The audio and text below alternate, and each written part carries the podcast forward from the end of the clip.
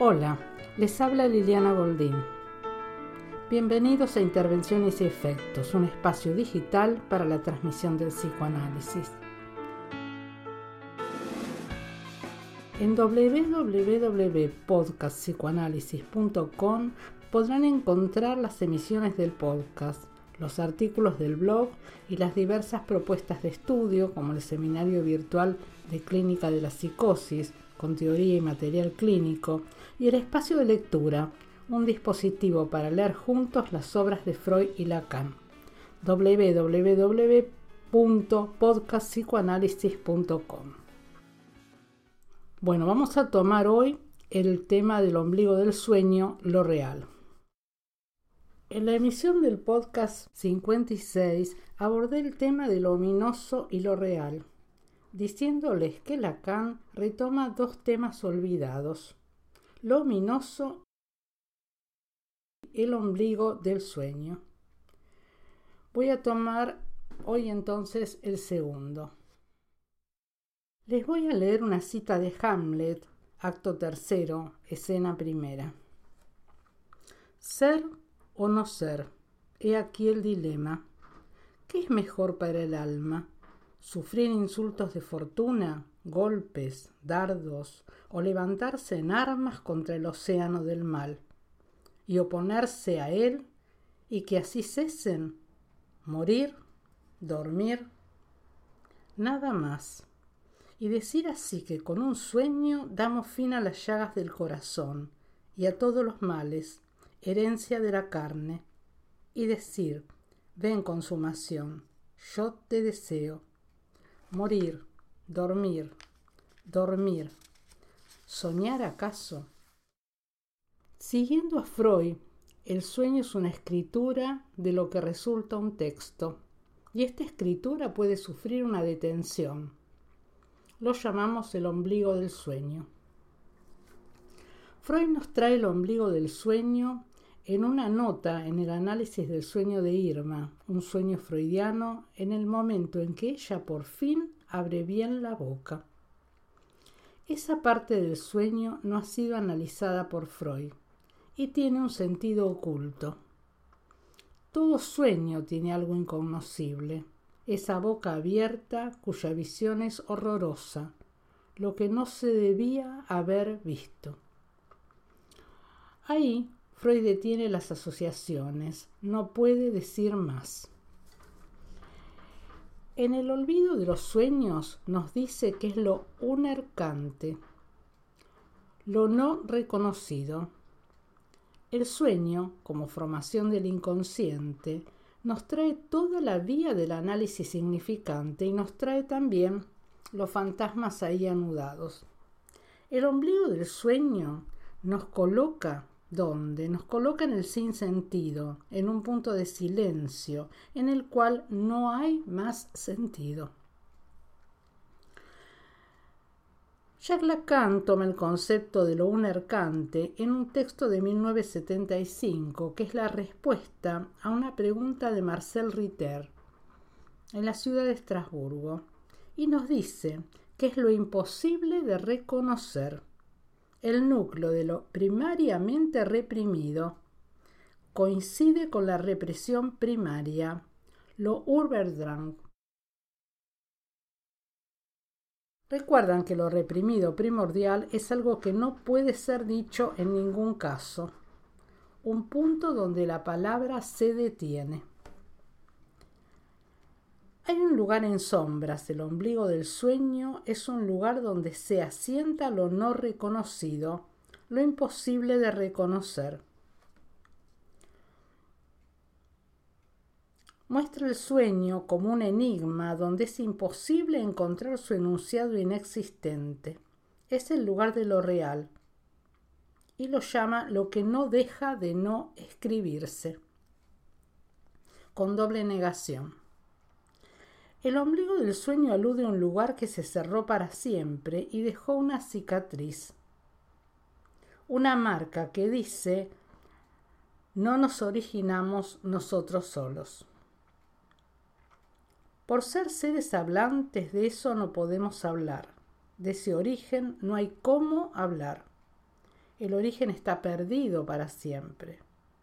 Es una marca en el cuerpo, un agujero anudado. En el campo de la palabra no todo puede ser reconocido.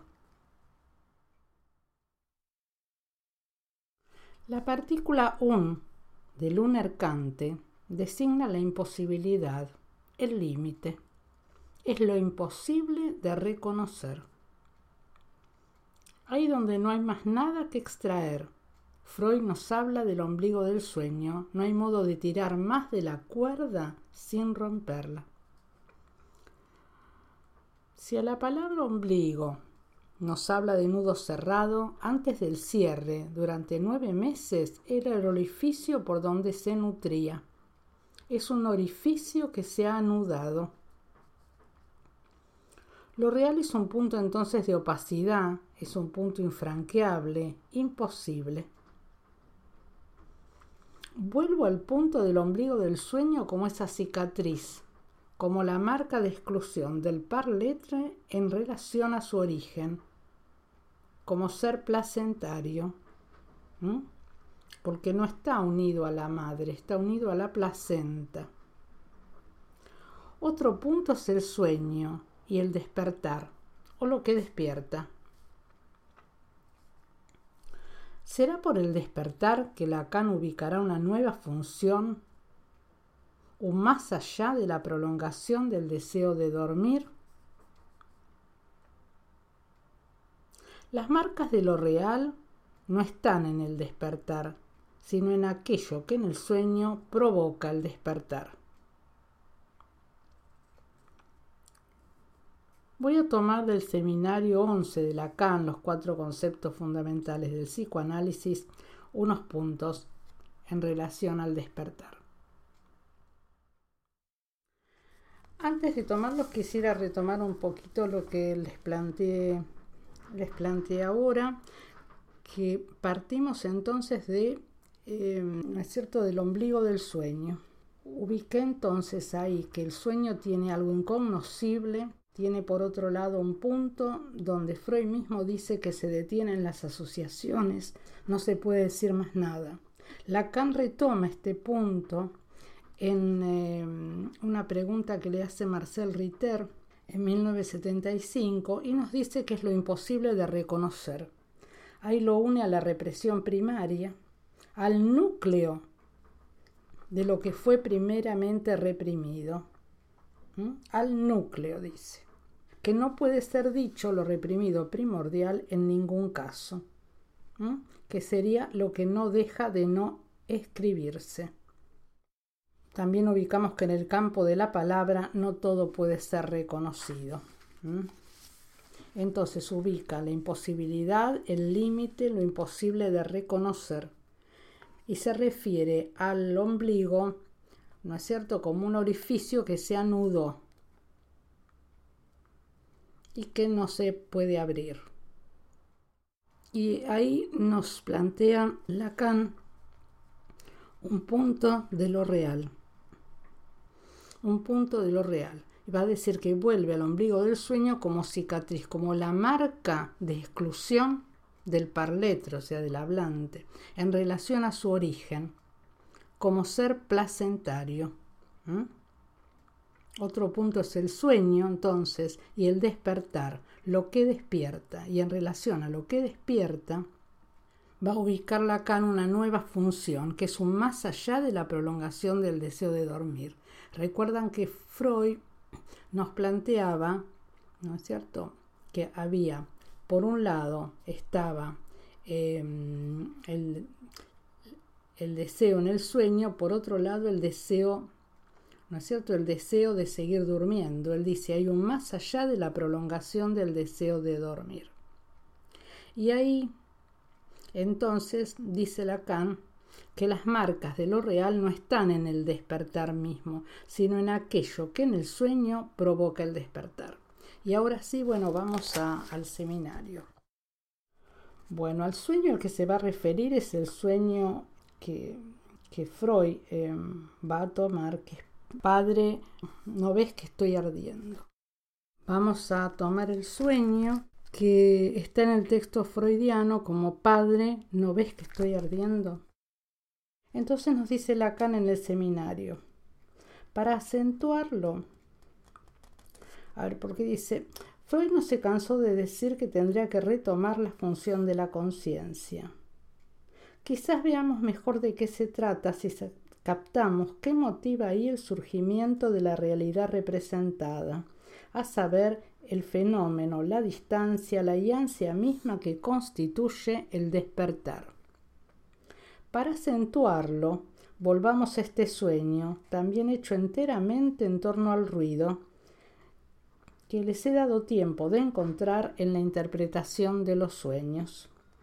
Recuerden ese padre desdichado que ha ido a descansar un poco en el cuarto contiguo al lugar donde reposa su hijo muerto, dejando a un viejo canoso, nos dice el texto, velar al niño, y que es alcanzado, despertado por algo.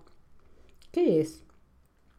No sólo la realidad del golpe, el knocking de un ruido hecho para que vuelva a lo real, sino algo que se traduce en su sueño precisamente la casi identidad de lo que está pasando, la realidad misma de una vela que se ha caído y que está prendiendo fuego al lecho en que reposa su hijo, que estaba en la habitación de al lado.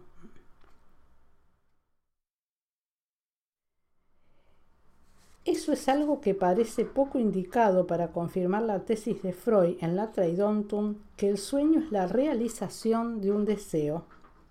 Vemos surgir aquí casi por primera vez en la Traidontum una función del sueño que parece ser secundaria. En este caso, el sueño solo satisface la necesidad de seguir durmiendo. ¿Qué quiere entonces decir Freud al colocar en ese lugar precisamente ese sueño? y al acentuar que en sí mismo la plena confirmación de su tesis en cuanto al sueño.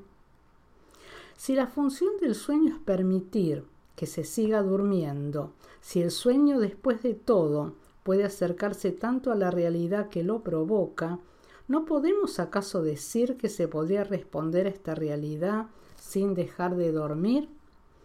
Al fin y al cabo existen actividades sonámbulas. La pregunta que cabe hacer y que por lo demás todas las indicaciones anteriores de Freud nos permiten formular aquí es ¿qué despierta?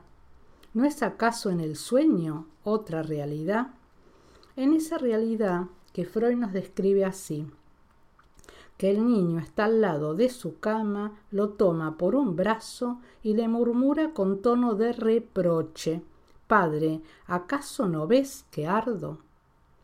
Este mensaje tiene de veras más realidad que el ruido con el cual el padre identifica a sí mismo la extraña realidad de lo que está pasando en la habitación de al lado. ¿Acaso no pasa por estas palabras la realidad fallida que causó la muerte del niño? ¿No nos dice el propio Freud que en esta frase hay que reconocer lo que perpetúa esas palabras separadas para siempre del hijo muerto, a, que, que a lo mejor le fueron dichas, supone Freud, debido a la fiebre. Pero quién sabe, ¿acaso perpetúan el remordimiento en el padre de haber dejado junto al lecho de su hijo para velarlo a un viejo canoso que tal vez no pueda estar a la altura de su tarea? En efecto, se quedó dormido. ¿Qué cuestiones se juegan allí entre un padre y un hijo? Esta frase dicha a propósito de la fiebre no evoca para ustedes eso que en mis últimos discursos llamé la causa de la fiebre. ¿Qué encuentro puede haber ahora en ese ser inerte para siempre, aun cuando lo devoran las llamas? ¿Mm? ¿Qué llamas? podríamos decir, los pecados de un padre, a no ser precisamente este encuentro que sucede precisamente en que las llamas por accidente como por azar vienen a unirse a él, ¿dónde está en este sueño la realidad? Si no es que se repite algo en suma más fatal con ayuda de la realidad, de una realidad en la que estaba encargado de velar el cuerpo, El que estaba encargado de velar el cuerpo sigue durmiendo, aun cuando el padre llega después de haberse despertado. Así el encuentro, siempre fallido, se dio entre el sueño y el despertar, entre quien sigue durmiendo y cuyo sueño no sabremos y quien solo soñó para no despertar. Si Freud, maravillado, ve en esto la confirmación de la teoría del deseo, es señal que el sueño no es sólo una fantasía que colma un anhelo. Y no es que en el sueño se afirme que el hijo aún vive, sino que el niño muerto que toma a su padre por el brazo, visión atroz, designa un más allá que se hace oír en el sueño. El despertar nos muestra el despuntar de la conciencia del sujeto en la representación de lo sucedido. ¿Pero era acaso ese accidente? Cuando todos duermen, tanto quien quiso descansar un poco como quien no pudo mantenerse en vela, y también aquel de quien sin duda no faltó algún bien intencionado que dijera parece estar dormido, cuando solo sabemos una cosa, y es que en ese mundo sumido en el sueño, solo su voz se hizo oír. Padre, ¿acaso no ves que ardo? La frase misma es una tea. Por sí sola prende fuego a lo que toca, y no vemos lo que quema, porque la llama nos encandila ante el hecho de que el fuego alcanza lo real. Bueno, los dejo hoy en este punto. Eh, recuerden entonces que para encontrar más material pueden consultar en www.podcastpsicoanálisis.com. Hasta pronto.